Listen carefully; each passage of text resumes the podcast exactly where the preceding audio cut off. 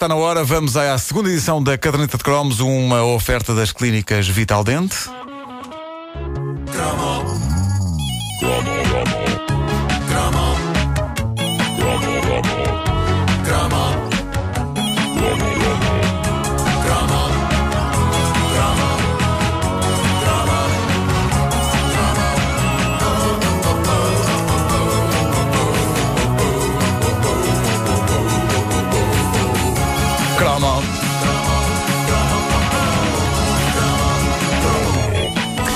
Há assunto pendente. Há assunto pendente ainda relativamente ao Quitoso. Tenho aqui três mensagens deixadas na página Facebook da Caderneta de Cromos que têm que ser lidas muito rapidamente. Duarte Laranjinha diz: Quando cheguei à faculdade descobri que o puto piolhoso de Bibo era um colega meu. Abraço para ti, Francisco. Ei, epá, agora Eu está. gostava que o Francisco falasse connosco. Eh, temos, temos que descobrir. Eh, onde estás, Francisco? Tu que te coçavas.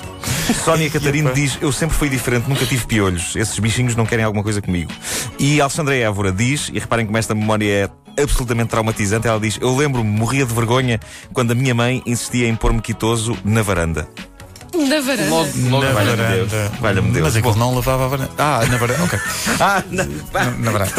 Peço desculpa, peço desculpa. Bom, eh, há uma, uma coisa que ainda hoje me espanta é eh, o incrível volume de séries de televisão com conceitos amalucados que a América produziu sem parar pelos anos 80 afora. Há as mais famosas, como o Knight Rider, o Justiceiro e o seu carro eh, falante, mas depois havia algumas mais obscuras, como o Automan. Dá-lhe aí com o tema.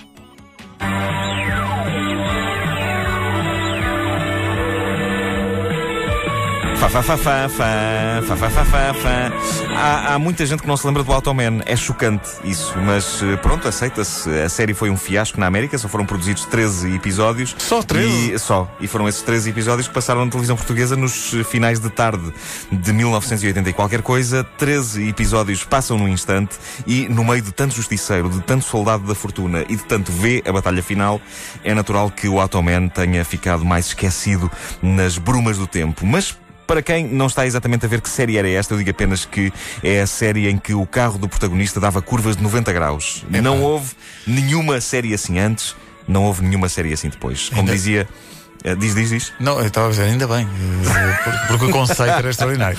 Será que houve pessoas a tentar eh, fazer? Ainda hoje há. Uma curva de 90 Às vezes vejo isso na estrada, disso, é. ainda hoje há. Mas dizia um fã eh, da, da página Facebook da Caderneta de Cromos, dizia o, o Automan era peculiar porque no fundo eh, era o Knight Rider para geeks.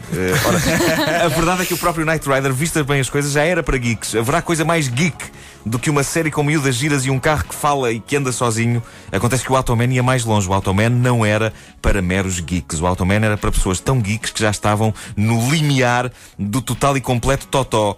eh, com sérias dificuldades em eh, existir na sociedade e conviver com as outras pessoas. Aliás, o próprio nome Automan está ali na fina linha que separa o nome de uma oficina ou de um stand de automóveis e aquilo que parece ser uma palavra criada para definir o que um rapaz solitário faz quando não tem namorada. É um Automan. É um Automan. Agora vem a parte dolorosa. Eu via e adorava o Automan. Não. Eh, sim. Eh, Os eh, três episódios? eu vi os três episódios do Automan. Felizmente consegui desenvolver uma vida, apesar de tudo. Mas muitos espectadores do Automan não tiveram a mesma sorte. Há homens, hoje com 30, 40 anos, que depois de expostos aos episódios da série Automan, ficaram tão atados socialmente que são tímidos até para tirar prazer do próprio corpo. Do, para fazerem o, o Automan. O Automan, sim. Vejamos a, a- a maravilhosa história eh, da série Automan. Um polícia que acumulava essa profissão com a de programador informático Acontece. inventa um software de combate ao crime que ganha vida sob a forma do ator Chuck Wagner. Olhando Quem? para os episódios de Automan, hoje em dia custa a crer que Chuck Wagner seja um reputado professor de teatro, mas é. É. Sim, aquele homem é um professor de teatro. Ah, em 1983, ano em que Automan foi feito, a única coisa com que Chuck Wagner parecia ser capaz de representar era com o cabelo. Que cabelo notável. Sim. Que cabelo notável tinha este artista. Tão notável que quase cometia a proeza de ofuscar a fatiota de neon azul que ostentava como Automan. Era um típico penteado dos, dos anos 80 e eh, estava ali no meio termo entre o chamado cabelinho lá e, eh, e a peruca de um boneco de Lego. Procurem no YouTube que vale a pena. Ninguém me tira da cabeça que Chuck Wagner, o ator de Automan, não penteava o cabelo. Ele encaixava-o até o cabelo fazer clique. Como os bonecos de Lego.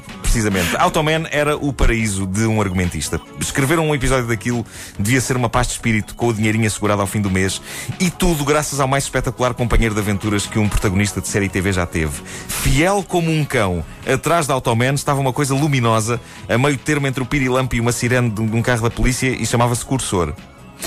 Só nos anos 80. Como é que é? Não, desculpa. Era o cursor. Só nos anos 80 alguém olhou para um ecrã de computador, viu uma coisinha a pescar no fim de uma palavra e disse: Olha, então isto não dava um grande animal de estimação, barra, solução para todo e qualquer buraco na história que a gente encontra e tenha preguiça para resolver.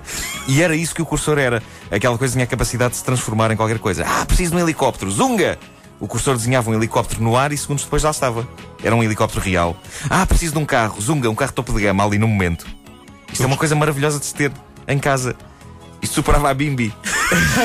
Cursor, preciso de um bacalhau com nata. E já estava, um bacalhau para seis pessoas. O, Auto, o Automan fez eh, as delícias de muito caixa de óculos. Eh, Eu lembro-me de acabar de ver aquilo e pensar: ah, se eu tivesse o cursor. Se tivesse ao menos um cursor, sim. Eu podia que desenhasse uma moça. uma moçoila. Curiosamente, não me lembro que alguma vez isso tenha acontecido nos episódios da série. Ele nunca tirou partido disso. Sim, mas, Aquele mas para quem tinha nunca me esse, enganou. Não, para quem tinha esse problema, isso ia sempre a imaginação para o exercício de Automan, não é? Claro, claro que sim. Eh, ora bem, amanhã na caderneta de cromos, dois brinquedos lendários e um deles dava pelo nome de Pantógrafo Pigon. O quem? Pantógrafo? O quê? Pá, o Pedro, diz ao, sei- não sei diz quem ao é Nuno para parar no café pingadinho logo de manhã. É- é- É o Pantógrafo Pigon. Pá, alguém sabe o que é isto? Epá, sim. Pá, tem- Isso é um cromo. Ver. Isso é um cromo. E o outro? O, o outro vai ser o barco de piratas do todo telemóvel. Ai, adoro, adoro, sim, adoro, adoro. sim, Sim, sim. Caramba. sim. Eu quero uma Quem coisa dessas. É, eu quero pá. ainda hoje. Eu ainda hoje Eu nunca mas- tive, mas eu- quero. Eu ainda hoje quero que me ofereçam. Chamam-me Maria Rapaz por causa disso, mas eu quero. Mas nada. A caderneta de cromos é uma oferta clínicas Vital Dente.